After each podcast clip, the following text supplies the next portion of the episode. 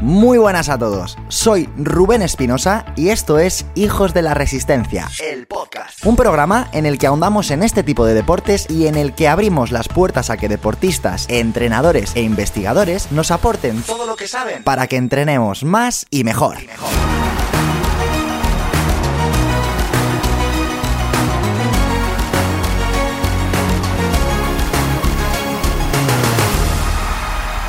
Muy buenas, Dani. Vamos a darle cañita otro día más por aquí. Episodio de tu sección sobre lesiones, molestias, problemas, dudas que suele tener la gente día a día en sus entrenamientos acerca de cómo rendir más haciéndose menos daño. Relación a veces difícil, ¿verdad? Muy complicada. Siempre es muy difícil mejorar tu rendimiento sin, sin pasar por molestias. Es una línea muy fina. Es una línea fina que muchas veces tenemos que aprender, pero hoy en concreto eh, vamos a hablar sobre como creo que siempre hacemos, un tema que está muy, muy en, en, boca de todos. Primero, por un motivo muy sencillo, y es que nos gusta mucho tirar de tarjeta. Nos encanta mucho gastarnos el dinero en cosas que no necesitamos para impresionar a los demás y salir guapetes en la foto. ¿De qué estamos hablando? Pues bueno, dínoslo tú, señor Daniel. De las famosísimas zapatillas de carbono. Eso es, zapatillas de carbono. Hoy vamos a hablar exactamente, o vamos a dejar muy claro qué son, para quién son, eh, qué efectos generan, si son positivas, si no lo son, si, bueno, eh, vamos a, dilucidar y arrojar luz sobre muchas preguntas que seguramente tengas en la cabeza ahora mismo. Pero lo primero que yo quiero saber, porque claro, yo he estado fuera de España durante tres meses, otro mes he estado encerrado en casa eh, pues casi, casi reventado por todas las cosas que he pillado. Entonces, no he tenido la oportunidad, no he tenido la oportunidad de, de estar en la calle, en la pista, de, de, de oler, de sentir y de vivenciar lo que la gente, lo que el pueblo, de alguna manera, hace cuando entrena, ¿no? Entonces, Dani, tú que sí que tienes más contacto en el día a día con corredores, con, con deportistas, ¿es realmente cierto que todo el mundo quiere o, o, anhela unas zapatillas de carbono o está en nuestra cabeza? No, yo creo que está en la cabeza de prácticamente todo el mundo llegar a poder ponernos una zapatilla de carbono. Vaya tela, vaya tela. Bueno, pues si hay alguien que no creo, pero si hubiera alguien que no ha escuchado nunca este concepto y, no sabe y no sabe lo que son, lo primero estamos hablando de zapatillas de correr, ¿vale? Zapatillas de correr. Y ahora, Dani, cuéntanos qué son, qué, qué diferencia a una zapatilla mal o lo que entendemos como una zapatilla normal y una zapatilla pues con fibra de carbono. Cuéntanos. Bueno, realmente la diferencia no solo está en la, en la, placa de carbono que lleva, sino en la composición de lo que es la media suela de la zapatilla. Esas, esas espumas que utilizan son mucho más reactivas. La finalidad que tienen es que la energía que nosotros empleamos nos devuelvan parte de esa energía y no se pierda tanto como se pierde con el resto de zapatillas. Entonces, indudablemente mejoran el rendimiento, pero hay algunos peros. Vale, entonces viene a ser una zapatilla normal, simplemente que la suela tiene una placa que nos devuelve cierta energía, ¿no? Y que, y que hace como un efecto de muelle. ¿Correcto? Eso es. Entre la placa, la placa, digamos que le otorga eh, la parte más rígida y las espumas, la parte de más absorción de energía. Vale, vale, fantástico. Y ahora aquí la pregunta que yo me hago, que no sé si alguien se la ha hecho, es ¿dónde está el límite entre aceptar este tipo de material o considerarlo un, un material que, que, favorezca el rendimiento y que por lo tanto pueda ser prohibido? Esto, eh, esto obviamente no depende de la gente, no, no es una, mi opinión da igual, pero, pero, pero bueno, las instituciones que, que determinan lo que se puede y lo que no, eh, ¿En qué sabes algo de esto?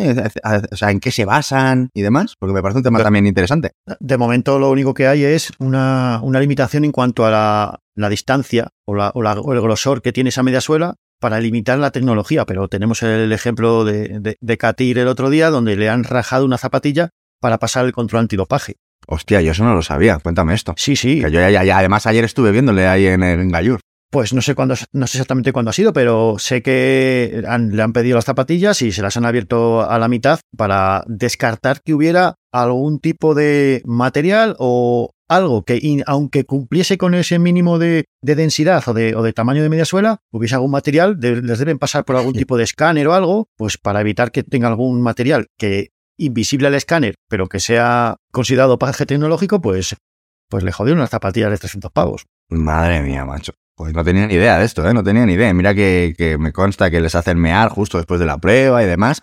Por cierto, carrerón que se marcó el otro día en, joder, eh, cuando hizo el récord de Europa, que se hizo también récord mundial, ¿dónde fue esto? ¿En París? No sé dónde ha sido, No pero sé, sí. fue en Francia. pues sí, sí, sí. Creo que así. Esa, esa, esa es la carrera donde le han, donde le han dejado sin zapas. Pues ayer, macho, eh, estuve ahí en el, en el meeting internacional aquí en Madrid, corrió 1500 con Daniel Mechal y se lo comieron, tío, en los últimos 40 metros. Qué, qué, qué rabia, qué rabia, qué rabia. Pero vamos, las cuatro primeras, no sé si has visto alguna vez eh, competiciones de estas chulas en pista cubierta.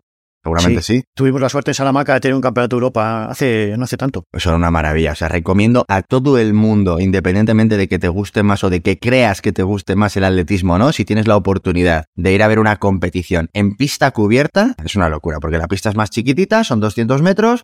La sensación de que corren a una velocidad estratosférica es todavía mayor a la, a la que, a la que realidad y eso es un hervidero, man.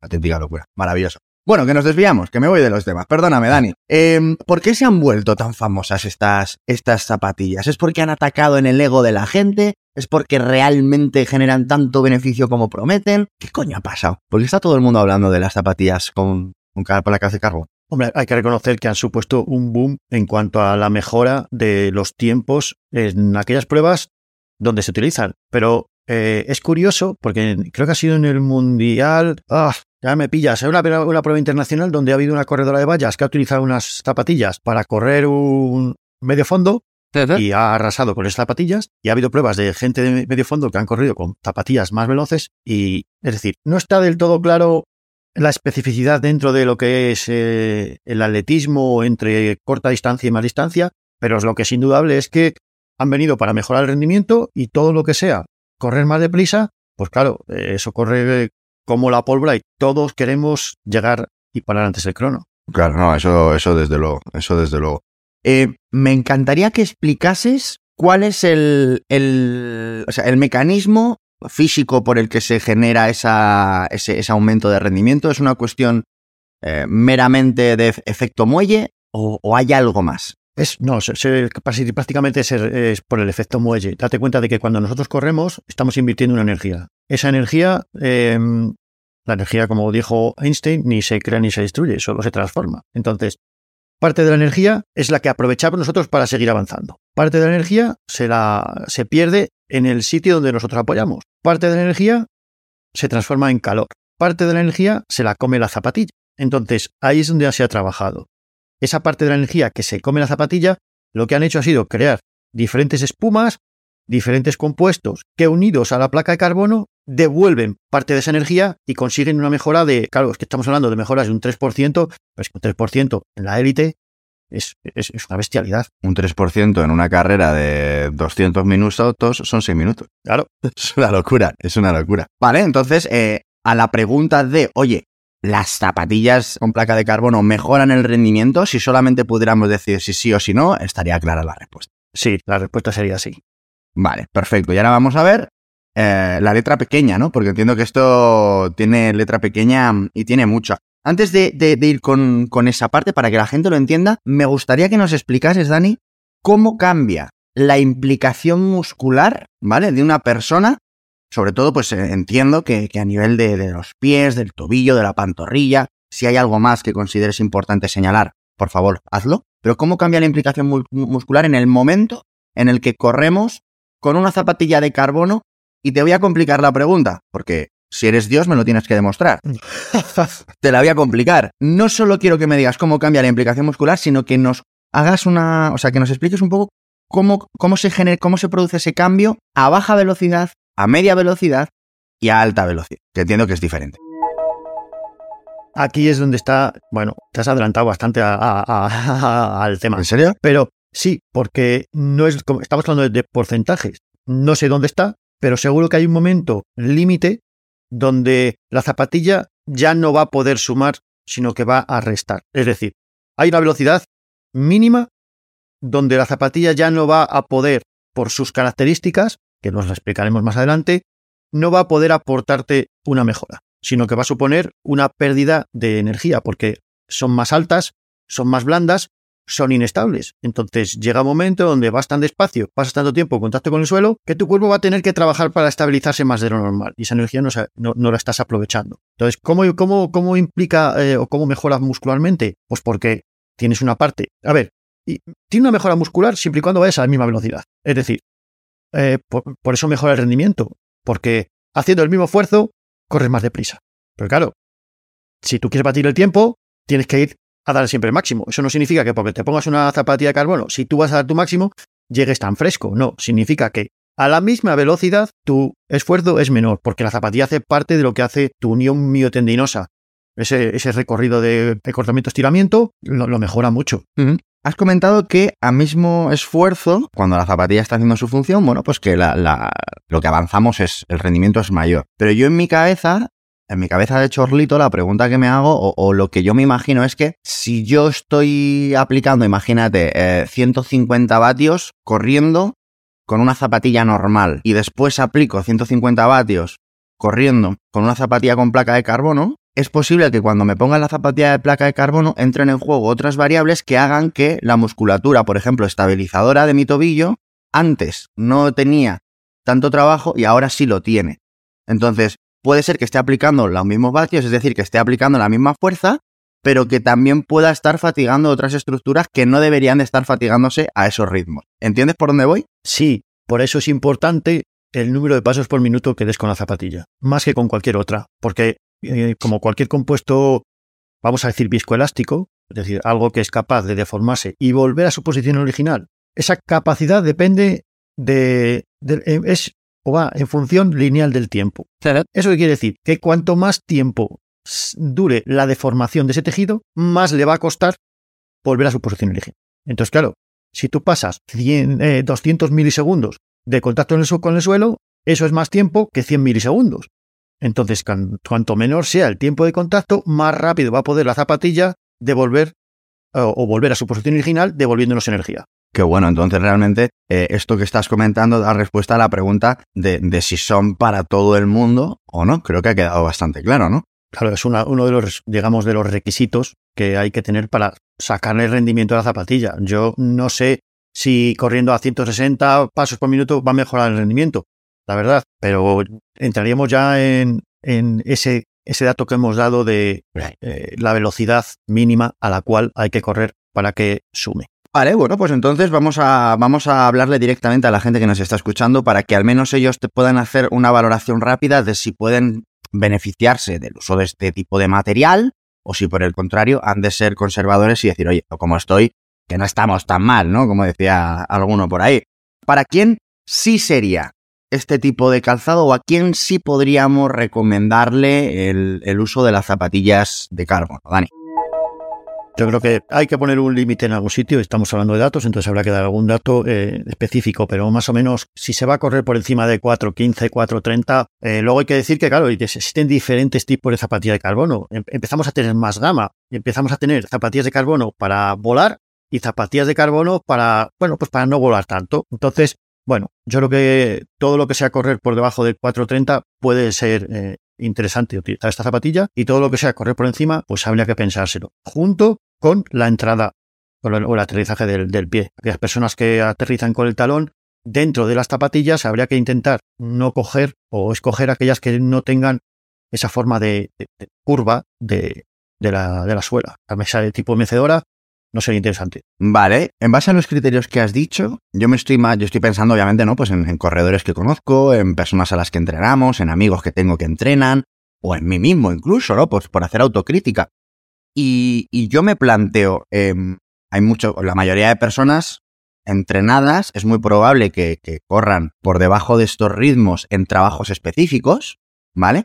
pero que después sus ritmos de competición de 10K o incluso ya de media maratón y de maratón, pues por supuesto es muy probable que, caigan un poquito más, pero mm, no hace falta estar súper, súper, súper entrenado para trabajar las series de 200 metros a 4.30, a 4.20, a 4.15 o, o, muy por debajo, ¿no? No hace falta ser un, atleta ni muchísimo menos. La mayoría de personas es probable que las personas entrenadas entrenen a estos ritmos ese tipo de, de trabajo. La pregunta es, tiene sentido hacerse con unas zapatillas de esta, de esta magnitud para este tipo de, de entrenamientos, de series de 200, de 400, de 800, de, bueno, trabajos que vayan desde los 20-30 segundos de esfuerzo hasta los 3-4 minutos, que es donde más o menos eh, la gente estará, será capaz de, estar por debajo de estos ritmos? Bueno, si, me estás preguntando mi opinión, yo aquí voy a ser bastante tajante. Me parece que es eh, absurdo la inversión que requiere una zapatilla, a pesar de que están bajando de precio. Esto está hecho para competir.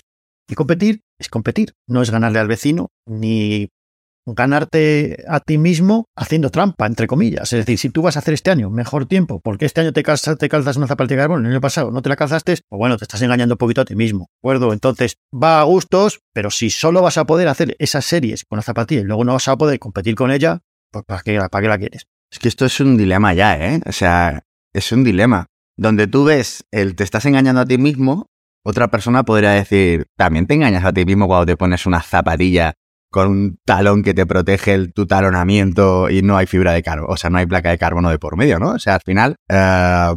Pero, pero eso te permite correr.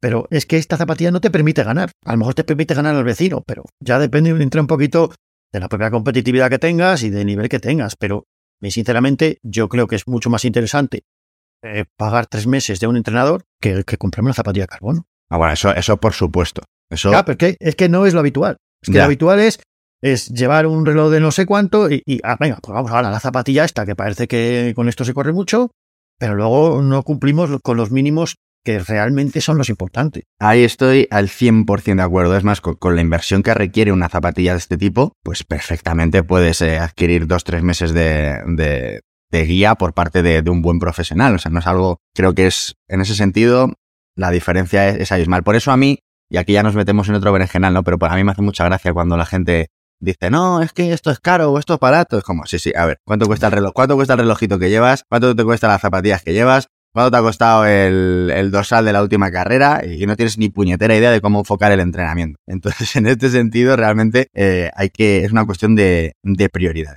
¿Para quién podríamos decir que no es este tipo de, de zapatilla? Pues para gente que no tenga mucha experiencia corriendo, para gente que entre muy con el talón y gente que no sea capaz de mantener un paso por minuto en torno a los famosos 180 pasos por minuto. ¿Qué es tener mucha experiencia corriendo? ¡Ja! Es una pregunta difícil, lo sé, pero que, la, que eh, eh, ahí, ahí, al otro lado habrá gente diciendo, ah, pero que joder, yo, yo, yo llevo corriendo dos años. pues, tener, pues tener experiencia corriendo es saber llevar, pues por lo menos, por lo menos 7, 8 años corriendo de forma relativamente segura, sin estar cada dos por tres lesionado y con una guía, o sea, con una persona que, lleve, una persona que lleve por su cuenta haciendo las cosas cinco años, que haya pasado por tres, cuatro lesiones, bajo mi punto de vista, no lo considero. Sí, es, experimentado, pero no, no, no, no de la forma correcta. Es experimentado en lesionarse, claro, claro. no, es, es una realidad, es una realidad. No nos gusta decirlo porque no es agradable hablar de las lesiones de la gente, pero es cierto, ¿no? Que, que, que, de hecho nos llegan perfiles muy habitualmente de, de, personas que llevan mucho tiempo arrastrando lesiones, pasando de una a otra y de un problema a otro y es como, wow, joder, claro, ponerse a jugar a este tipo de cosas cuando todavía eh, tu cuerpo no se acepta a sí mismo en el sentido de que no somos capaces de correr sin ningún tipo de parafernalia de estas, pues se hace, se hace complejo. Entonces, por, por, lanzar ese mensaje claro, podríamos estar hablando de eh, experiencia mínima de entre 5 o 7 años, eh, sin lesiones habituales. Eso es. Que seas capaz de trabajar eh, con cadencias de forma consciente, ¿no? O sea, que, que, en el momento en el que te pongas estas zapatillas, tu sistema nervioso sea capaz de reproducir una cadencia un poquito mayor que esté por encima o cerquita de esos famosos 180. Eso es. Eso es. Vale, vale, me encanta. Pues yo creo que queda, queda clarísimo. Yo sé, Dani, que a pesar de esto que acabamos de decir, no, no, me atrevería a decir un porcentaje, pero en una carrera, por ejemplo, de 10K de media en, en, la maratón de Sevilla del otro día, es muy probable que hubiera más personas con menos experiencia de 7 años que con más. Sí. Y es probable. Y, y, entre nuestros oyentes, pues a mí me gustaría preguntarles, oye, ¿cuánto tiempo llevas corriendo? ¿Cuánto tiempo llevas en este mundillo? Eh, sin ánimo de menospreciar a los que llevan menos o a los que llevan más. No, no tiene nada que ver con eso. Simplemente, pues, el, el poder dar una directriz eh, coherente que no te vaya a generar ningún problema. Pero como yo sé, porque somos así de, de cenutrios, yo el primero, ¿eh? Yo el primero. Eh, como yo sé que esta recomendación mucha gente se la va a pasar por la piedra, es verdad, es verdad. Y de, bueno, pues yo llevo cuatro o tres años, alguna lesión he tenido, pero es que me apetece. Y como me apetece, pues me las voy a comprar. Vale, genial, está, está fantástico. Yo no soy un antidrogas, yo soy un, oye, vamos a poner toda la información encima de la mesa y luego tú si quieres, pues te drogas, ¿no? Pues aquí igual, vamos a, vamos a, darle a la gente que sea consciente también de, las consecuencias que puede, ¿vale? Entonces, Dani, cuéntanos eh, qué puede pasar o, cuáles son eh, los, los problemas asociados a hacer un uso indiscriminado de este tipo de calzado si no nos conviene. Bueno, pues por las propias características del calzado, el calzado es más blando y más alto, con lo cual es más inestable. Además, eso, eh, bueno, esto que te voy a decir no es un estudio porque la muestra es pequeña, soy yo solo, pero yo he comprobado la diferencia en la plataforma eh, de presiones. Es decir, yo lo que, lo que registro en la plataforma es como mi centro de presiones se mueve cuando yo estoy quieto. Porque nosotros no, el equilibrio perfecto solo lo tienen los seres inanimados o las cosas inanimadas. Nosotros estamos en una permanente búsqueda del equilibrio. Entonces, yo descalzo, tengo más estabilidad que con cualquier zapatilla y dentro de las cinco o seis zapatillas que me he puesto y de las tres marcas que he probado de carbono sobre la plataforma, estoy más inestable con ellas. Pero claro, es que estoy quieto, la zapatilla está diseñada para correr. Pero uno de los grandes errores que se comete con la zapatilla de carbono es que hoy me tocan series. Voy a hacer series de 800 a 350. Perfecto. ¿Y el calentamiento cómo lo haces, Galán? ¿Vas corriendo a 6 con, con el carbono? Porque yo, con las tres marcas de zapatillas que me he puesto, cuando me he puesto a correr lento, mi cintilla me dice, eh, colega, ¿qué pasa aquí? Que sí, que solo soy yo. Pero es que no tenemos ningún dato de qué sucede con el uso indiscriminado. Indiscriminado, vamos a, vamos a, entenderlo no, no como algo malo, sino durante mucho tiempo de esta zapatilla para no correr rápido. Entonces, claro, el hecho de correr lento con esta zapatilla implica mucho más gasto porque tienes que estabilizarte más, tienes que ser capaz de absorber tú más energía porque la zapatilla ahí no está cumpliendo con su misión, su misión es rápida, está hecha para tiempos de impacto cortos y salir deprisa. Si tú vas y machacas lenta la zapatilla, te tienes que estabilizar, luego tienes que arrancar, eh, empezamos a tener o podemos empezar a tener problemas, sobre todo a nivel de, estabilizadores. Vale, para que esté en casa y diga estabilizadores, estabilizadores, estabilizadores, estará pensando a lo mejor en el glúteo medio. Eh, cuéntanos eh, cuáles son realmente, o sea, desde una, de una forma mucho más sencilla. Estamos hablando de qué lesiones pueden venir asociadas por este tipo de, comportamiento. Problemas en, la cadera, problemas en la rodilla sobre todo. Cualquier tipo de, lesión en la rodilla puede venir por este, este tema de me caigo lento, me estoy hundiendo en la zapatilla y ahora tengo que salir hacia adelante. Eso todo va a pasar en el momento en el que cuando pises no lo hagas con la suficiente fuerza, con la suficiente velocidad. Vale, fantástico. Los pies. ¿Sufren más, sufren menos? ¿No se enteran? No lo sé. Lo que sí te digo es que si te olvidas del pie porque la zapatilla te hace mejorar prácticamente per se, entonces sí que estás eh, comprando boletos para luego empezar a tener lesiones con otra zapatilla distinta. Porque el cuerpo, si algo quiere, es economía. Si algo no funciona, mira, no gasto energía en él.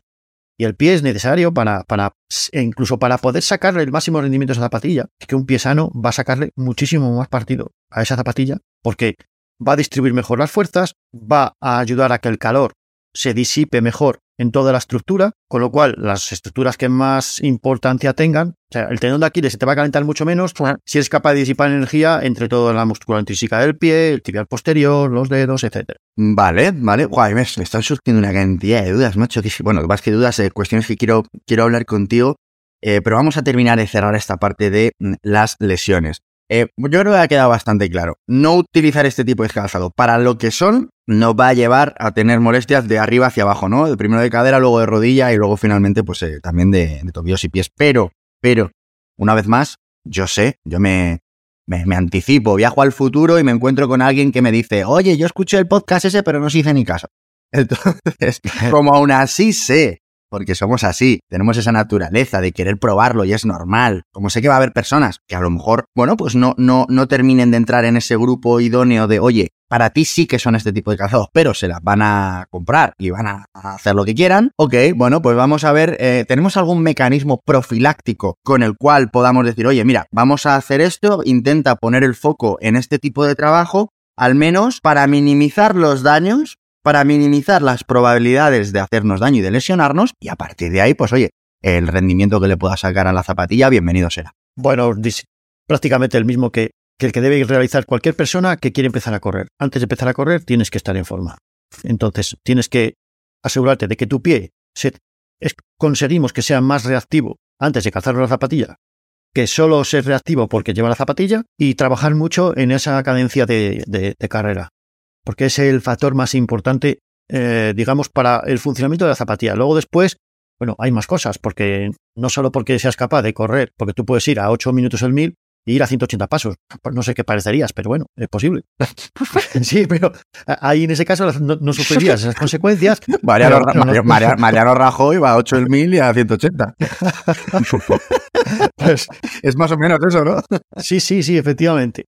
Pues entonces, eh, trabajar ese, aspecto de, la carrera o de forma aislada. Vale, vale, vale. Perfecto. Para al final siempre la conclusión es la misma. Oye, ante la probabilidad de lesionarnos, estar fuertes es lo más, eh, lo más preventivo que podemos, que podemos hacer. Dani, con toda tu explicación me ha surgido una duda ya un poco de friki, ¿no? Eh, espero que, que, a nadie se le escape esto que voy a comentar, pero uno de los modelos de entrenamiento de las estrategias más utilizadas y que tienen más evidencia de que funcionan con personas que toleran la intensidad, personas que tienen tiempo de sacar entrenamientos a baja intensidad, eh, es el modelo polarizado. El modelo polarizado es aquel, para el que nos está escuchando, que hace una distribución de, reparto en zonas en la cual, pues, eh, al trabajo de intensidades altas le dedica en torno a un 15 a un 20% del volumen total y el resto lo deriva a el entrenamiento en, zonas bajas. Con este modelo de entrenamiento pasan dos cosas. El primero de ellos, se sobreestima muchísimo la forma en la que se aplica. Es decir, hay muchas personas que creen que lo hacen, pero no lo hacen porque se exceden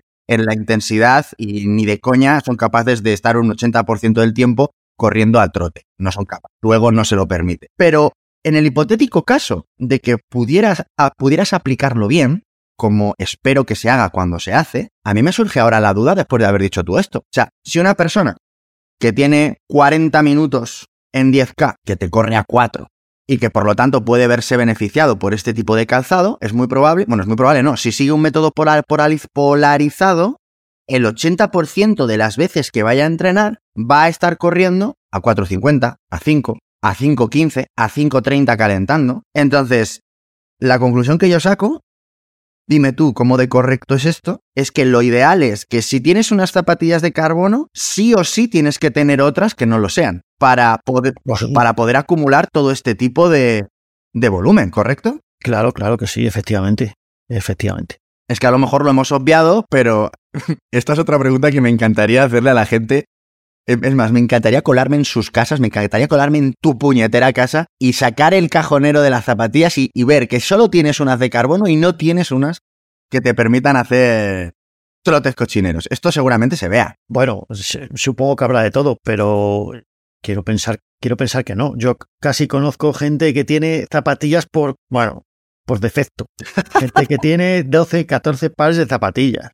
es una, auténtica locura. Además, piensa que, claro, esto, eh, aquí hace mucho daño los propios estudios que hacen, porque claro, no es lo mismo hacer un estudio con, con, con con Bekele y sus rodajes, que sus rodajes son como mi máxima competición en, en, un 10K, que claro, un rodaje mío, un rodaje mío, o sea, es, ir a cinco y pico largo. Aparte que ellos sé que no solo se ponen las zapas de carbono. Ahí es donde yo iba, ahí es donde yo quería ir. Eh, y dejar muy claro que en el hipotético caso de sacarle partido a este tipo de calzado, la mayor parte del tiempo entiendo que no deberás de usarlo eh, y tendrás que usarlo cuando eh, sea necesario, ¿no? Tener un bisturí para un cirujano es genial, pero no se va a partir un filete y ni va a comer en el día a día con él, ¿no? Entonces, en este sentido entiendo que es un poco la misma regla de tres, ¿correcto? eso es, perfecto. Vale, pues yo creo que a mí al menos me han quedado resueltas todas las dudas. Yo ya te voy a hacer una pregunta más personal, de tu, tu opinión. ¿Valen lo que cuestan? Uf, Hombre, yo creo que realmente lo que pagamos es la investigación que se lleva a cabo para el desarrollo de este tipo de zapatillas. No, no otra cosa. Los materiales, desconozco el precio, seguramente no son tan caros, pero claro, es que, es que hay mucho detrás de, una cosa de estas. Es gente, científicos investigando, gente haciendo pruebas, maquinaria, y la investigación es cara. Entonces podrían valer mucho más. Por supuesto. Y, y aquí esto es como cuando iPhone sacó el iPhone. Claro. De pronto se disparó el precio del teléfono, está pasando con las zapatillas y no quita para que dentro de, yo qué sé, 7, 8 años aparezca o se descubra un nuevo tipo de compuesto, pues que en vez de ganarle un 3%, le gane un 8% y, y se multiplique el precio por dos. Si es que no es más que una opción de comprarlas o no comprarlas. Durabilidad, Dani. Eh, ¿Tardan lo mismo que unas zapatillas normales en, dejar de, ser 100% eficientes? ¿Tienen algún tipo de desgaste extra con respecto a las normales? Según los estudios y según lo que comentan, duran menos kilómetros. Date cuenta que son los, el compuesto por sus propias características no puede ser duradero en el tiempo, porque es mucho, tiene que aceptar mucha deformación y rápidamente volver a esa posición. Entonces, eso hace que su vida pues se acorte, siempre y cuando se utilicen bien. Si se utilizan mal, imagino que durarán menos todavía. Claro, claro. Bueno, pues yo por el momento no me voy a comprar ninguna zapatillas de carbono. Eh, seguiré invirtiendo en mi mejor activo, que es mi cabeza, mi cerebro. Y a partir de ahí, pues oye, eh, si, en algún momento puedo sacarle partido a este tipo de calzado, desde luego que lo haré.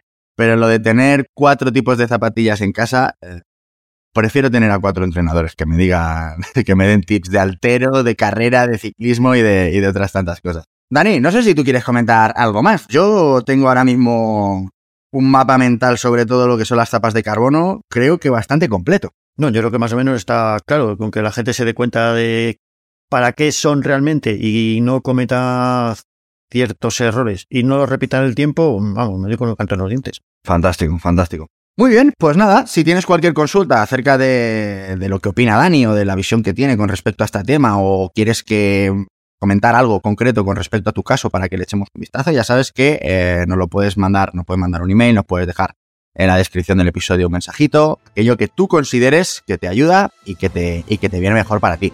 Dani, tío, eh, no te robo más tiempo. Muchísimas gracias por, por, la chaleta de hoy y cambia de silla, que estoy escuchando crujidos todo el rato. Desgraciado. Venga, lo anoto. Anótalo. Ponle placa de carbono a la silla esa. Que es Un abrazo, Dani. Muchísimas gracias por tu tiempo. Un abrazo. Y a ti, mi querido amigo, que nos estás escuchando un día más, eh, nada, agradecerte muchísimo tu tiempo, tu cariño, la alegría que nos das día a día y eh, nos escuchamos la próxima semana. Hasta entonces, ya lo sabes, poco carbono y mucha salud, kilómetros y aprendizajes. Un fuerte abrazo, hijos de la resistencia.